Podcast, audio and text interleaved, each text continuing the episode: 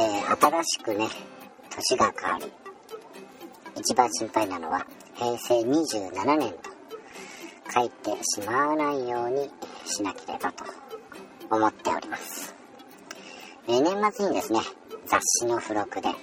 ゼロシムというねちょっと変わった付録がついておりましたので以前ですね私が使ってるのは、えー、まあ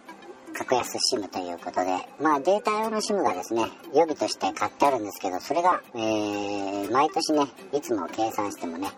まあ年にね、数回しか使わない。うん、それなのに、えー、毎月900円ちょっと払ってるということで、まあ、いっそのことなしにしようかということで、早速ね、年末早々に、え、契約解除。その代わりに、今回買った雑誌、この SIM がですね、えー、一応5ギガまで使えても1650円だったかな。で、全然使わない月があると0円と。その基本の料金が全くないという点で、さらにですね、えー、途中で1ギガ、2ギガとか使っても、その料金がね、だんだん、えー、上がっていくという、ちょっと階段式のね、金額ということで、ちょっと面白そうだなと。で、ちょっと調べても、うん、速度の方も意外と速いなと。当然ね、LTE の回線ですので、どこも回線なんですけどね。じゃあこれちょっとやってみようかなと。うん。年間でね、そんなにね、えー、データ SIM 予備として使ってたのが、ほとんどないっていうことで、そうやってトータルすると、いきなり5ギガ使っても、そんなに毎月払う分はカバーできますのでね、